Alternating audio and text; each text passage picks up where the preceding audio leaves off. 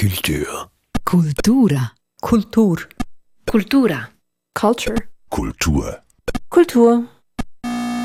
Dies ist der Kulturstammtisch. Mein Name ist Eric Facon. Hallo und herzlich willkommen. Unser Thema heute Superheldinnen und Superhelden, also mehr als nur Heldinnen und Helden. Ihr Spielfeld, das sind die Comics. Und zu Gast sind wir am Comics Festival Fumetto in Luzern, das diese Tage eröffnet. Ganz genau sind wir in der Kornschütte mitten in dieser Stadt Luzern.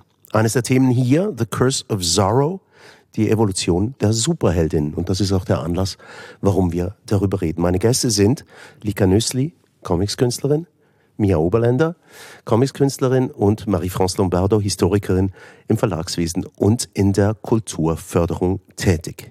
Heldinnen und Helden. Ja, wie definiert ihr denn das? Heldinnen und Helden? Lika? Ähm, ich habe vor kurzem eine Philosophin äh, gehört, die gesagt hat, dass äh, das Wort einfach viel zu oft gebraucht wird, zu schnell, Heldinnen und Helden. Mhm. Und sie hat gemeint, ähm, dass äh, eine Heldin erst dann eine Heldin ist, wenn sie ihr Leben riskiert für andere Leben. Und ich fand das eigentlich recht gut und ähm, somit gibt es für mich eigentlich gar nicht mehr so viele Helden und Heldinnen. Mhm. Marie-France? Es ist äh, interessant zu hören, also diese Definition bei mir, wenn ich äh, die, das Wort Held oder Heldin höre, bei mir kommt dann automatisch die Assoziation, die ich aus meinem Geschichtsstudium habe. Also ich denke an die Antike automatisch aus irgendeinem Grund. Äh, deshalb irgendwie Herakles, Achilles, also das sind so meine automatische, äh, die Zusammenhänge, die mein mhm. Kopf automatisch macht, ja, genau. Äh, ich würde es äh, irgendwie viel weniger radikal definieren, als Lika jetzt gerade gesagt hat. Mhm. Ich hätte jetzt einfach gedacht, das ist jemand, der irgendwie was Beeindruckendes macht, äh, was ich bewundere und von dem ich denke, dass ich es vielleicht selber nicht könnte oder nicht so gut könnte. Ähm, ja, ich weiß nicht, irgendwie habe ich einen boden, sehr bodenständigen Bezug zu äh, Heldinnen und Helden. Ich habe das Gefühl, es könnte fast jeder werden. Also jeder hätte das Zeugs dazu. Jeder oder jede. Ja, vielleicht schon. Ich möchte eigentlich da anknüpfen, äh, was Mia vorher gesagt hat, dass äh, wir eben fähig, für vieles fähig sind, wenn wir es uns nur zutrauen. Und ich würde eher dafür plädieren, dass das die Normalität ist und eben nicht das Außergewöhnliche. Mhm. Das heißt also, dass man quasi irgendwie wie die, den inneren Schweinehund überwindet und dann eigentlich im Prinzip Anführungs- und Schlusszeichen schon eine Heldin oder ein Held wäre. Ja, aber man müsste nicht so etwas Besonderes daraus machen. Mhm. Mm, ja, ich glaube, es sind halt irgendwie so zwei verschiedene, oder es gibt so zwei verschiedene Möglichkeiten, weil ähm, ich finde, so Helden oder Heldinnen, die irgendwie dazu werden durch irgendeine große Geste, die werden, verlieren dann so ein bisschen so eine menschliche Komponente und werden dann so aus dem Pool der Menschen raus und sind dann so der Held oder die Heldin. Ähm, und das finde ich dann manchmal selber irgendwie nicht mehr so interessant, weil ich dann dann nicht mehr so viel Zugang zu finde oder mich das dann irgendwie, ich weiß nicht, ich ähm, mich das dann so stört, wenn wenn man so wegen einer Sache dann so durchidealisiert wird. Ich finde das eigentlich ganz nett, wenn ähm, das Heldentum so ein bisschen greifbarer bleibt, was natürlich nicht bedeutet, also ja, natürlich sind viele Sachen sollten wir einfach so machen und ähm, ja, ich, ich weiß schon, was du meinst, aber irgendwie, ich, ähm, ja, ich habe da nicht so ein, so, ein krassen, so ein krasses Interesse an so einem riesen Heldenmythos, an dem ich dann nicht mehr so richtig teilhaben kann. Ja, ich eigentlich auch nicht. ähm, verstehe ich es, aber das ist richtig, dass du, Lika, eigentlich diese Definition, dass ein Held oder eine Heldin erst als solche definiert werden kann, wenn sie oder er das Leben riskiert. Also würdest du das unterschreiben? Für andere Leben. Mhm, für andere, ja, ne, mhm. natürlich, ja. Mhm. Also das würdest du unterschreiben, diese Definition. Was ja. ja, bedeuten würde, dass ja die, die HeldInnen sonst im Alltag viel weniger sind. Also nur weil ich etwas Schönes für jemand anderes mache, das, dann bin ich noch keine Heldin sozusagen. Ja, das würde ich eigentlich schon so sagen. Ja. Mhm. mhm. Also gibt es eine Messlatte, ja. Ich finde es schon auch eine schlüssige Definition. Es reduziert halt auf jeden Fall die Menge der Heldinnen ähm, bedeutend. Ähm, ja, natürlich würde ich mir eigentlich wünschen, dass so keine Leben riskiert werden müssen, aber es ist natürlich, ähm, also ich finde das zum Beispiel, naja, ich will jetzt irgendwie nicht so politisch werden eigentlich, aber ich finde das eigentlich auch manchmal dann irgendwie so schwierig, wenn man ähm, dann so das eigene Leben geben für was auch immer, wenn man das dann toll findet. Ich finde das auch oft irgendwie vermeidbar, aber es kommt natürlich auch so sehr darauf an, in welchem Kontext wir uns jetzt befinden. Ob es Mhm, jetzt mhm. irgendwie um eine mythologische Figur geht oder um irgendwelche Kriegsszenarien oder um, keine Ahnung, man springt noch in der letzten Minute irgendwie vor einen Zug, um da jemanden wegzuschubsen, der sonst überfahren wird oder so. Das kann man natürlich vielleicht generell nicht so vergleichen. Ich denke es jetzt auch gar nicht so actionreich. Ich, also ich stelle mir da eher vor, ähm, Frauen, die andere Frauen pflegen. Oder ähm, ja, vielleicht im Krieg auch sind und ähm, unter schwersten Bedingungen ähm, sich trotzdem einsetzen, ähm, anderen Leuten zu helfen. Eifriges Nicken rundherum. Also verlassen wir mal die Heldinnen und Helden. Kommen wir zu den Superheldinnen und Superhelden. Das ist nämlich eigentlich das Thema am Fumetto und auch sonst. Versuchen wir doch mal zu ergründen, was denn die Superheldinnen und Superhelden von den anderen unterscheidet. Das gehen wir jetzt ganz klar in die Fiktion. Was unterscheidet denn die Superheldin oder den Superheld vom, von der ganz normalen, stinknormalen Heldin oder Held? Ähm, Also ich glaube, für mich das Erste, was, was mir einfällt, ist, dass, dass, dass sie übernatürliche Kräfte oder äh, Fähigkeiten haben. Das würde ich jetzt für mich als erstes Kriterium ähm, in den Unterschieden auflisten. Also dass sie Sachen können, die ähm, normale Menschen, auch wenn sie Heldinnen und Helden sind, eben nicht können. Also mit dem Körper, mit ihren Gedanken, wie auch immer. Aber dass sie, dass sie ins, ins Übernatürliche geht. Es sind natürlich auch ähm, Figuren, die erfunden wurden im Comic. Hat euch das jemals interessiert? Jetzt gucke ich mal euch beiden Zeichnerinnen an. Hat diese Art des Comics euch mal interessiert in eurem Leben? Also mich nicht. Mhm. Mich auch nicht so. Ich war auch mehr so die Donald Duck-Fraktion. das ist ja eher auch so ein Anti-Held. Doch, nee, aber es gibt dann wird der irgendwann noch Phantomias. Da wird der, oder wo ich nie weiß, wie man das ausspricht. Heißt der Phantomias oder Phantomias? Phantomas. Ah ja. Ich hatte da schon brennende Streits. Aber naja, dann wird er doch noch ein Held. Aber eigentlich, das ist so der einzige Held, dieses, die, das Phantom-Alter-Ego von Donald Duck, was mich interessiert hat. Mhm. Wie ist es bei dir? Hast dich das jemals interessiert, so als, als Genre, dieses Superheldinnen, Superhelden-Genre? Das ist etwas, was ich ein bisschen quasi als Kind äh, cool noch fand. Ähm, ich habe dieses Genre oder quasi diese Nische innerhalb des Genres mit dem Erwachsenwerden ein bisschen verlassen, muss ich sagen. Also ich, ich, es ist nicht mehr so mein Ding, aber als, als Kind äh, habe ich einfach das gelesen, was mein Vater so gelesen hat. Und zwar ähm, Superman und ähm, aus Italien Diabolik heißt das. Ich weiß nicht, ob das nördlich der Alpen bekannt ist, aber es ist auch so ein so ein Superhelden James Bond artiges irgendwas, aber ja, als Kind vor allem genau. Mhm. Ah, James Bond war ja die Fortsetzung, die filmische von, von solchen Superheldinnen und Superhelden. Nur noch schnell zur Abgrenzung. Asterix und Obelix. Also zumindest Obelix. Lustigerweise habe ich also eher als erwachsener Mensch, aber als Kind war das wirklich nicht so meins. Ich bin dann auch hier durchs Geschichtsstudium lustigerweise dann eher ähm, darauf gekommen, ja. Aber sind das Superhelden? Die haben ja übernatürliche Kräfte. Ja, das ist irgendwie absurd, weil ich, das habe ich zum Beispiel schon viel gelesen, aber da habe ich jetzt gerade überhaupt nicht dran gedacht. Ähm, und die erfüllen ja eigentlich beide Kriterien. Die sind ja schon irgendwie Helden, weil die retten ja ständig Leute. Ähm, und sie haben übernatürliche Kräfte, aber trotzdem fehlt irgendwie das Superhelden-Outfit oder so. Hat es was mit dem Aussehen zu tun? Ich habe schon sofort so ein Bild, wenn ich Superheldin oder Superheld höre. Beschreib mal. Jemand mit einem V-Körper, Mhm. ähm, der irgendwie durch, äh, durch die Lüfte flitzt. Irgendwie langweilig schön. Langweilig schön, finde ich eine schöne, schöne Bezeichnung tatsächlich. Langweilig schön trifft's richtig gut. Und ein Cape. ja, genau. Ein flattendes Kind. Und also irgendwie so st- starke Wangenknochen. ja, genau. Das wollte ich auch noch sagen. Markante. Stimmt. Und in den meisten Fällen weiß wahrscheinlich, oder? Und Ja. männlich oft, oft. Also weiß vor allem stelle ich mir das automatisch. Also ich habe das Gefühl, es ist äh, dieser dieser Bereich ist ist schon sehr ähm, weiß geprägt, wenn man so quasi also davon spricht, ja genau, Aber eine Haartolle. genau, genau. Und darum passt jetzt Obelix nicht rein. Ist irgendwie nicht glamorous genug.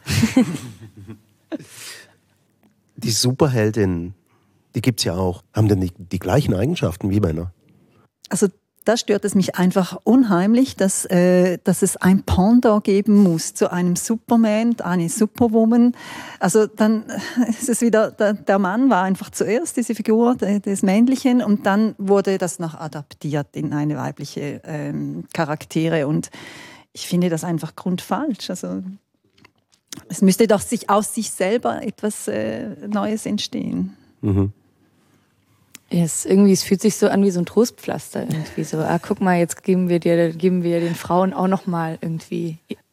Die haben auch immer die schlechteren Storylines und irgendwie weiß man dann auch nicht so genau, ob das jetzt äh, dann wirklich irgendwie äh, dafür da ist, dass es für Frauen auch noch eine Identifikationsfigur gibt oder ob es jetzt mehr darum geht, dass ähm, Männer Lust haben, sich langweilig schöne Superheldinnen in irgendwelchen engen Kostümen anzugucken. Irgendwie hat mich das auch nie gereizt. Ähm, also ja, ich bin einverstanden mit, äh, mit, äh, mit euch zwei. Sie sind sicher auch, also SuperheldInnen sind sicher auch oder waren Produkt ihrer Zeit. Also ich glaube, soweit ich, wenn ich, wenn ich da richtig liege, ist ja die erste Superheldin Wonder Woman, das ist irgendwie in den 60er Jahren entstanden. Und da ähm, war ja die Rolle der Frau auch eine ganz andere als, äh, als heute. Es ist ja wie klar, dass, dass der Kontext ein anderer war und deshalb auch die Rolle dieser Superheldin eine andere war. Aber es stimmt absolut, dass sie wie erst entstehen in einem bereits, ähm, bereits bestehenden Universum, der männlich geprägt ist. Und sie, sie, sie haben keine Eigenständigkeit als, als Figur, oder hatten sie zumindest nicht. Ähm, und das, das stört mich auch äh, extrem natürlich. Ähm, aber ich fand es auch interessant zu sehen in den letzten Jahren, wenn wir jetzt quasi auf der Schiene DC Marvel bleiben, mhm. ähm, dass ja diese Filme, weil diese Comics sind ja noch, werden ja auch verfilmt, dass sie un, einen unglaublichen Erfolg hatten mit diesen weiblich zentrierten Filme, also Wonder Woman oder Captain Marvel zum Beispiel, die haben ja Millionen äh, gemacht, was wie auch zeigt, dass ja offensichtlich ein Publikum da ist, ähm, welches sich auf solche Filme und Geschichte auch freut. Also wenn mal die, die, die weibliche Figur, im, im, die Superheldin im Zentrum ist. Aber interessieren würde mich trotzdem die, die Faszination, die das ausübt, weil es ist doch ein Genre, das, das uns erhalten geblieben ist über Jahrzehnte hinweg. Startet in den 30er Jahren. Wir wissen, es gibt xx Spielarten desselben auch im Film hinterher. Also zum Teil wurden die Comics direkt verfilmt, zum Teil sind es einfach Figuren, die auf dasselbe aufbauen. Was ist denn daran so faszinierend? Also ich kann mir Verschiedenes vorstellen, also an, an Superheldinnen und Superhelden. Ich glaube sicher einmal ähm, eben diese übernatürliche Kräfte faszinieren wahrscheinlich. Das, das, das können wir einfach nicht als normale Menschen, deshalb ist es faszinierend. Ähm, ich glaube, ein Machtelement ist wahrscheinlich auch faszinierend. Also diese, diese, diese Superheldinnen, die sind beliebt, die haben irgendwie so ein großes Ziel, die sind berühmt und haben eine gewisse, die üben eine gewisse Macht aus, ob jetzt quasi äh, im Guten oder im Bösen, aber sie sind mächtig. Das ist wahrscheinlich auch faszinierend.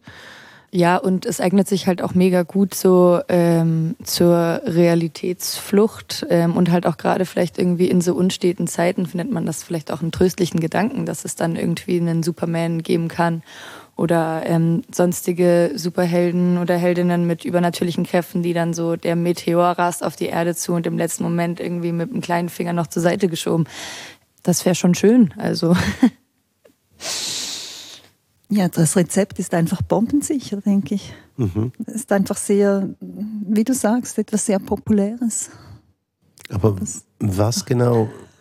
Also eben, Marie-France hat, hat, äh, hat eine Idee hervorgebracht, dass das vielleicht irgendwie, ja, eben diese Eigenschaften sind, die man selbst nicht hat, die faszinieren. Aber man könnte sich jetzt ja alles mögliche andere vorstellen. Ja, mir? Ja, und meistens ähm, müssen die sich das ja auch erst noch erarbeiten. Also ich bin jetzt, weiß jetzt nicht bei, gerade bei allen Superhelden äh, oder Heldinnen, aber zum Beispiel ähm, irgendwie, wenn man jetzt zum Beispiel Spider-Man ähm, als mal nimmt, so dann ist, steht da am Anfang irgendwie die schlechte, die schlimme Zeit. Das ist vielleicht jemand, der ist irgendwie nicht beliebt in der Schule oder keine Ahnung, ähm, ist, äh, steht nicht so mit beiden Beinen äh, im Leben und dann irgendwie kommt diese irgendwas passiert ihm, diese Entwicklung kommt und dann kann er quasi aus der negativen Startposition in die super positive ähm, Superheldenposition wechseln. Und das ist vielleicht schon ein Wunsch, mit dem sich, oder ziemlich sicher ein Wunsch, mit dem sich viele identifizieren können. Und ähm, was ja auch schön wäre, wenn sich das so auszahlen würde immer. Mhm. Wenn mir irgendwas total Schlimmes passiert, ein Familienmitglied stirbt oder so, aber dafür kriege ich dann wenigstens Superkräfte. Mm, also ja, ich bin einverstanden mit, äh, mit was du sagst. Es hat sicher auch ein Element eben, ich habe vorher gesagt, Sachen, die man, die man selber nicht hat, also Eigenschaften, die man selber nicht hat oder Sachen, die man nicht kann.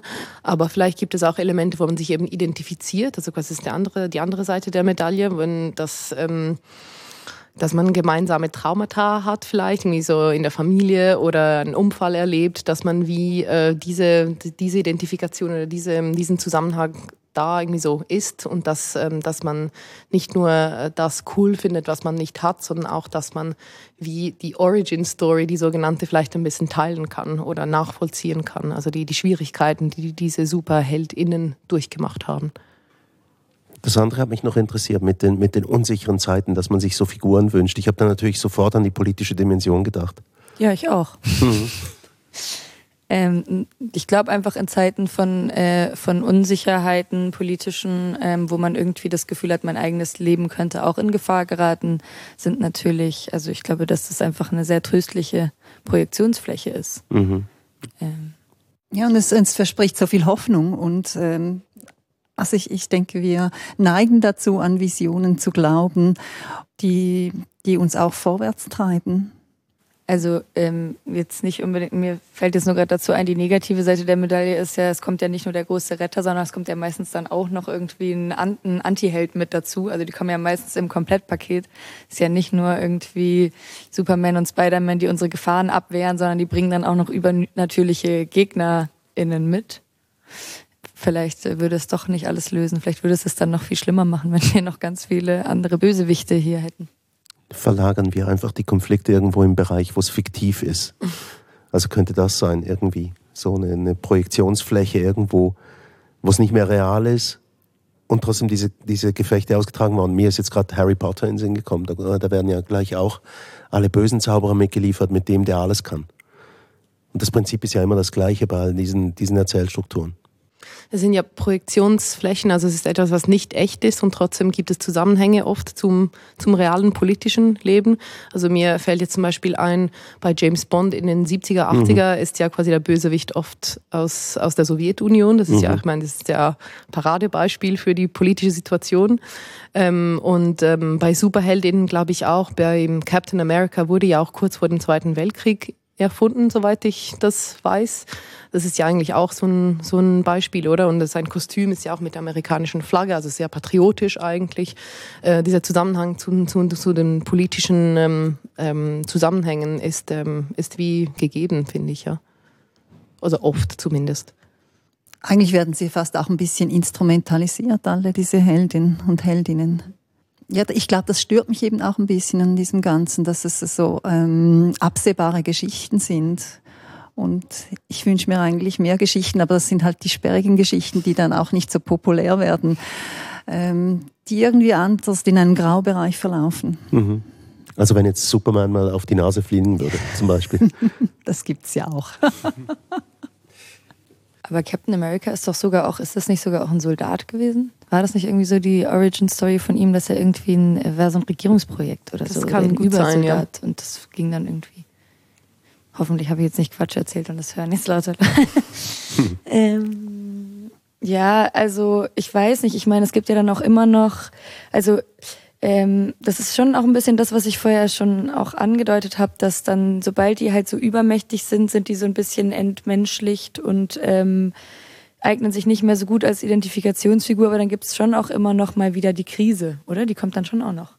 Also Spider-Man hat doch dann auch wieder eine Krise, irgendwie seine Skills funktionieren nicht mehr so und so. Man, ähm, es, äh, man, es wird dann schon oft, also scheint schon oft das Bedürfnis zu geben, das dann wieder so ins menschliche Universum zurückzuholen. Mhm. Also das Erzählmuster scheint uns allen klar zu sein und das bleibt populär, aber trotzdem, das Comic per se um die Superheldin, den Superheld, ist das irgendwie noch zeitgemäß, falls man das überhaupt so sagen darf? Also ich verorte das sehr wohl in den 30er bis irgendwie 70er Jahren, wo das noch irgendwie, also es ist ja auch viel, wenn man die Parallele nimmt zum Film. Also James Bond, da wird immer wieder gesagt, das ist eigentlich nicht mehr von unserer Zeit. Also, ja, es ist auch so romantisch eigentlich, oder? Das ist auch so ein romantisches Bild. Also mich interessiert es nicht so, aber ich würde jetzt mir nicht rausnehmen zu sagen, was mich nicht interessiert, ist nicht zeitgemäß.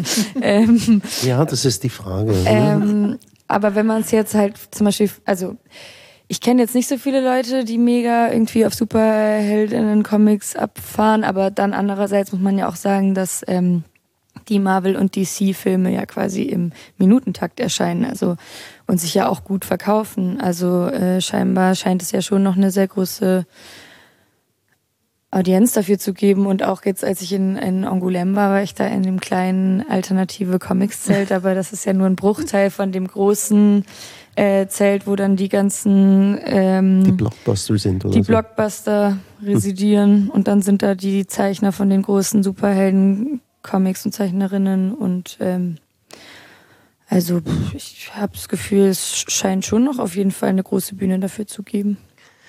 Mhm, ich glaube, es geht wahrscheinlich gar nicht, also die Frage sollte vielleicht nicht sein, ob dem, der Genre, also quasi äh, Superheldinnen an sich nicht mehr zeitgemäß sind, sondern die Geschichte, die über diese Superheldinnen erzählt werden, also quasi durch diese Superheldinnen-Geschichten, diese müssen vielleicht zum Teil müssen abgedatet werden. Mhm. Aber ähm, die Tatsache, dass man Superheldinnen hat als Figuren, glaube ich nicht, dass ich glaube nicht, dass das jemals ähm, nicht relevant sein wird. Das haben wir ja auf einer gewissen Art und Weise seit der Antike, also seit man erzählt eigentlich. Also dass man wie so Figuren hat, ähm, auf die man, die, die man respektiert, die man, die, die, die, die faszinieren.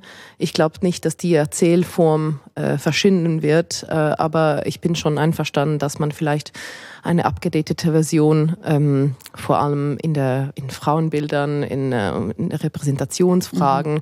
absolut ein Update notwendig ist. Mhm. Genau. Ja, aber ich finde es immer so, also ich finde es, es besteht ja eigentlich aus Sexismus, dieses ganze Thema. Und eben, also es, es ist überfrachtet eigentlich mit Klischees, darum finde ich es auch so schwierig, ähm, äh, das wieder neu zu, neu zu bestücken. Vielleicht ist es ähm, eine Definitionsfrage. Vielleicht, also kommen wir quasi wieder zurück zum Anfang. Was ist eine Superheldin oder ein Superheld? Ähm, wenn, man, wenn, wenn man sie einfach nur versteht als ähm, Figuren mit eben übernatürlichen Kräften, die etwas für die Menschheit zum Beispiel tun, dann finde ich, kann schon irgendwie ein Paradigmenwechsel auch stattfinden in der Erzählart. Also dann ist meine Hoffnung, dass man auch aus diesem sexistischen Zyklus zum Beispiel rauskommt mit anderen Erzählformen, die aber trotzdem mit Superheldinnen arbeiten. Ja. Äh, ja, ich, ich frage mich halt auch, also ich weiß nicht, ob das das ist, was du auch meinst, aber ich finde, es kehrt halt so ein bisschen zurück zur Frage vom Anfang, so was ist ein Superheld oder was ist eine Superheldin, weil ich bin am Fumetto, weil ich eine Ausstellung in der Kunsthalle aufbaue, die äh, mit dem diesjährigen Fumetto-Wettbewerb zusammenhängt, der Superpowers heißt und da ähm, war der Leitfaden schon so, jeder von uns hat Superpowers, jeder von uns kann ein Superheld oder eine Superheldin sein, auch in den kleinen Gesten liegt die Superpower. Ähm, und ich frage mich halt, wenn man, also weil schon, wie du vorhin auch schon meintest, die, die Superhelden und Superheldinnen-Erzählungen sind sehr weiß, alle sind dünn, schön, V-Körper und so. Es ist irgendwie. Und wenn man das aufbricht, was man auf jeden Fall müsste, würde ich denken, ob das dann überlebt. Also ob diese ähm, die, die Art und Weise, wie, wie, wie diese Geschichten jetzt, äh, funktionieren, die, das super Ideal dass wir quasi alle sein wollen, wenn wir aufhören, uns auf ein Ideal zu konzentrieren, was glaube ich schon gesund wäre.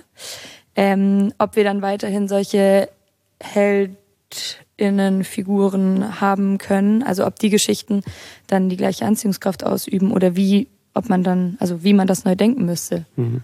Also dass wir quasi das Klischee brauchen ja, brauchen wir das Klischee. Und wenn wir denken, ähm, jeder von uns, wie jetzt quasi in der Ausstellung, jeder von uns kann ein Superheld oder eine Superheldin sein, finden wir es dann noch interessant? Oder finden wir dann wieder so, naja, aber dass du dir ein bisschen Mühe gibst, das sollten wir alle machen? Da möchte ich doch noch auf etwas zu sprechen kommen. Ich habe so den Eindruck, äh, keiner von uns Vieren ist irgendwie so wahnsinnig interessiert gewesen an diesen Superheldinnen und Superhelden, auch in der Comics-Geschichte nicht. Ähm, den, der es mir reingeschwemmt hat, oder die, die bei mir ankamen, auch Tata, wenn man so will, könnte ja einer sein, er entspricht natürlich nicht dem Klischee, oder? Aber was dann viel interessanter war, und da möchte ich euch darauf ansprechen, sind eigentlich die sogenannten Anti-Heldinnen und Anti-Helden. Du hast vorhin gesagt, die sperrigen Geschichten Lika. sind, erzählen sich solche Geschichten ähm, oder sind die interessanter für dich jetzt quasi, die von Anti-Heldinnen und Anti-Helden? Ich glaube schon, weil sie einfach ähm, menschlicher sind, weil, weil, weil wir es alle sein können und ich glaube, das sind auch ähm, die Filme, die mich interessieren, die Bücher, die mich interessieren, die Comics, die mich interessieren, die Anti-Heldinnen ähm, haben. Bei mir ist die Projektionsfläche dann viel größer. Vielleicht ist auch die Möglichkeit zur Identifikation viel größer, weil sie eben, eben ein etwas Menschliche, Menschlicheres haben und auch Schwachstellen, wie wir alle. Oder ähm, ich, ich habe das Gefühl, man, identifiziert sich viel schneller. Und aus diesem Grund finde ich es auch spannender. Ähm, ja, und also ich meine, ähm, klar, man wäre irgendwie gern Superheld, aber die, das ist auch mega anstrengend bestimmt. Also so, die haben mega viel zu tun, von denen wird erwartet, dass sie immer stark sind und so, und das will man vielleicht dann am Ende des Tages selber doch nicht. Und dann gibt es irgendwie Anti-HeldInnen, die dann irgendwie, oft hat das ja viel auch mit Schmerz zu tun. Also die sind ja meistens irgendwie in ihrer Position, weil sie irgendwie Schmerz erfahren haben und das ist dann irgendwie auch tröstlich, dass ähm, quasi, ähm, dass man das auch zulassen kann und so. Und das ist vielleicht dann noch ein direkterer Identifikationsweg als jetzt mit dem strahlenden, flawless Superhelden oder der Superheldin. Ja, du hast ja vorhin selbst äh, eingeführt, dass, dass die ab und zu auch mal eine Krise haben damit, dass sie auch Schwächen zeigen, oder? Und dass, dass man sich dort vielleicht eher mit ihnen identifizieren kann, eben aus dem Grund, weil sie ab und zu mal auch einen menschlichen Zug zeigen. Ja, aber zum Beispiel der Superheld ist die ganze Zeit mega stark, rettet alle und dann hat er mal eine Schwäche und man ist so einerseits, ah puh, er ist menschlich, aber andererseits ist dann so das Get to, oh, er muss jetzt aber schnell wieder stark werden, trockne jetzt mal die Tränen und so, wir müssen ihn wieder auf ein... Äh, auf den Damm bringen, während ähm, so ein Anti-Held teilweise ja dann manchmal schon seit Jahren nur noch quasi Chaos verursacht, weil er so schmerzgesteuert ist und irgendwie macht ständig alles kaputt, aber dann ist das, äh, der Endmoment ist dann so, man versteht, warum er so handelt und es ist okay. Also es ist natürlich ähm, irgendwie ein tröstlicherer Vorgang, finde ich dass man sich auch irgendwie beim, beim Helden ist so, ach, du kannst auch mal einen Tag krank sein, aber dann bitte funktionier wieder. beim Superhelden ist so, auch wenn du viele Menschen, äh, beim Antihelden ist so, auch wenn du viele Menschen verletzt hast oder dich daneben benommen hast, du kannst zurückkommen. Mhm. Ja, eben, und darum finde ich auch, sollten eigentlich die Superheldinnen und Superhelden abgeschafft werden. ähm, also ich wollte ja jetzt eigentlich fragen, ob ihr euch vorstellen könnt, äh, gerade euch beiden, mir und Lika, ob ihr euch vorstellen könnt oder ob ihr das bereits in eurem Werk findet, irgendwelche Superheldinnen und Superhelden. Oder ob das noch kommen könnte oder interessiert euch das schlicht nicht? Ich bleibe, glaube ich, meinen Anti-Helden treu. Ich glaube, die Hauptfigur in, in meinem Buch ist so vielleicht gerade so an diesem in dem Verwandlungsmoment. Also sie, ähm, ihr geht's am Anfang, also um es jetzt kurz zusammenzufassen, sie passt so nicht, sie ist eine sehr große Frau, wohnt in einem Dorf, mhm. passt so nicht da rein und ähm, ständig sind alle gemein zu ihr und sagen ihr, sie ist irgendwie ähm, schlecht, unpassend, sollte anders sein. Und irgendwann gibt es so diesen Moment, wo sie dann einfach keinen Bock mehr hat auf die ganze Nummer und dann erklimmt sie so einen Gipfel und kriegt so einen riesigen Wutausbruch und ähm, dann wird der Gipfel zum Vulkan und irgendwie ähm, äh, das Dorf wird so Lava geflutet und ähm, das könnte vielleicht so der die Origin Story sein, der Moment, wo sie dann zur Superheldin wird. Aber das, was danach kommt, interessiert mich dann nicht mehr so. Mhm. Ähm, aber theoretisch könnte sie vielleicht. Sie ist vielleicht eine Superheldin in Spee. Etwas, was mir einfach auffällt, ähm, eine rein persönliche Beobachtung, dass ich das Gefühl habe, ähm, dieser Begriff der, der Heldin und des Helden, dass die ein bisschen inflationär eingesetzt werden, also ein bisschen allzu häufig. Beobachtet ihr das auch? Ja, es kommt ja schon in jeder Coop-Werbung vor.